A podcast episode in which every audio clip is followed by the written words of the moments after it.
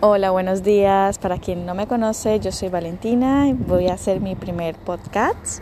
Y para empezar, quisiera hablaros de las emociones, de las emociones que nos incomodan, de las emociones que nos hacen sentir vergüenza, de esos pensamientos que no dejan de producir y producir sensaciones negativas que al final terminan minando nuestra, nuestra autoestima, ¿verdad? Bueno, les voy a comentar una experiencia que yo tuve hace poco con un profesor que cuando este profesor nos mandó a hacer una crítica personal eh, acerca de un artículo que hablaba de la, bueno, de la mala praxis que se tiene hoy en día con la psicología, sobre todo en el ámbito de la psicología forense. Entonces, bueno, yo le argumenté mi, yo le argumenté, le hice una crítica, busqué datos, busqué información y en resumidas cuentas el hombre eh, cuando me corrigió, pues mm, para mí, para lo que yo había hecho, consideraba que no era una nota justa, me parecía que había sido una nota bastante baja porque, bueno, había hecho un buen trabajo o eso era yo lo que consideraba, ¿no?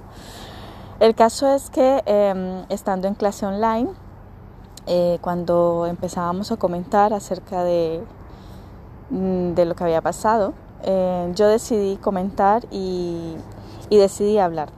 Pero los nervios me, me, tomaron una, o sea, me hicieron una mala jugada, yo me puse súper nerviosa, eh, no supe realmente decir lo que quería decir, eh, no pude realmente, los nervios me mataron, o sea, es decir, por eso digo que, que las emociones negativas muchas veces te, te, te abruman y te atrapan y, y realmente pues no, no, no encuentras como tus pensamientos claros, ¿no? Están como todos amontonados tienes una idea pero no la terminas de definir y todo eso pues me llevó a, no, a no saber defender mi, mi, criterio y mi crítica. El hombre, evidentemente como profesor que es, bueno pues eh, él decía, va, ahí está el ego del psicólogo, tal, no sé qué. El caso es que yo me sentí súper avergonzada, me sentía, me sentía fatal, me sentía que no había hecho mi trabajo, me sentía que que cómo era posible, o sea, fijaros hasta, hasta qué punto llegué, que pensé y dije, pero ¿cómo es posible que yo estando ya en cuarto de carrera, que tan solo me falta el practicum y el TFG, que ya estoy en ello y no puedo hacer esto, o sea, ¿qué está pasando? No? O sea, llegué, llegué incluso hasta cuestionarme y pensar que, que, no, que no valía. Y entonces estuve un día mal, eh, mm, realmente no me apetecía nada, no quería saber nada de la carrera. O sea, me lo tomé a la tremenda, como aquel que dice, ¿no? Y luego pensando, dije, vamos a ver, Valentina, eh, estás a un pie de, de, ser psicóloga, ¿cómo es posible que, que te rindas tan fácil y sobre todo que, que dejes que tus emociones te, te abarquen y te y te sobrepasen de esta manera, ¿no? Porque no deja de ser una emoción negativa. Entonces, eh, ¿por qué os cuento esta historia? Y esta historia eh, la quería decir porque, os la quería contar, porque muchas veces hay muchas situaciones que constantemente nos vemos a diario, ¿no? Ya sea en el colegio, ya sea en el trabajo, en la universidad, en el instituto, incluso en un grupo de amigos, en un grupo de familia. Y eh, estas situaciones nos hacen que tengamos emociones negativas, eh, incluso pensamientos negativos acerca de nuestra persona, acerca de nuestro autoconcepto y al final lo único que nos queda es analizar ese pensamiento. Porque lo importante es, vale, me siento mal, me siento incómodo, pero vamos a, a pensar qué es lo que, o sea, ese pensamiento que tengo de realmente no soy buena persona o realmente no sé lo que estoy haciendo o realmente, o sea, ese pensamiento es real, ese pensamiento realmente me puede ayudar a mejorar. Entonces, lo primero que tenemos que hacer cuando nos sentimos así es sacar ese pensamiento, escribirlo y cuestionarlo. Ver si realmente el pensar así me va, me va a ayudar o me va a llevar a, buscar una solución.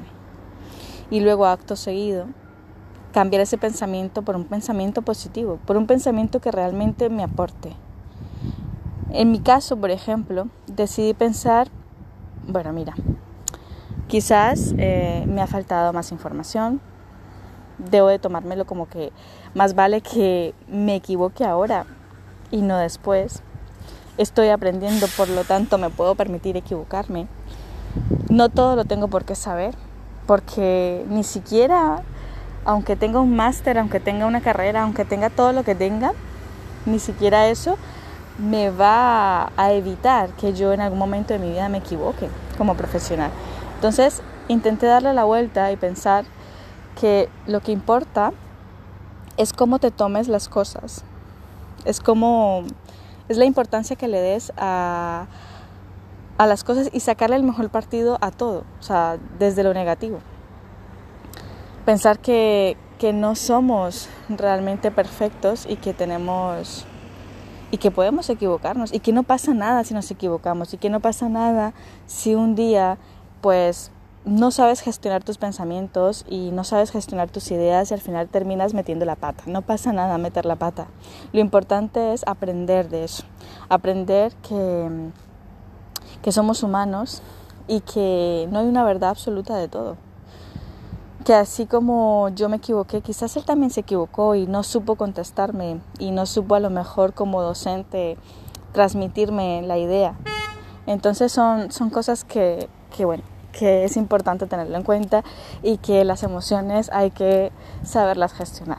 Sobre todo eh, saber gestionar nuestros pensamientos, porque los pensamientos son la base de nuestras emociones. Y aquí termino mi mini podcast de emociones negativas.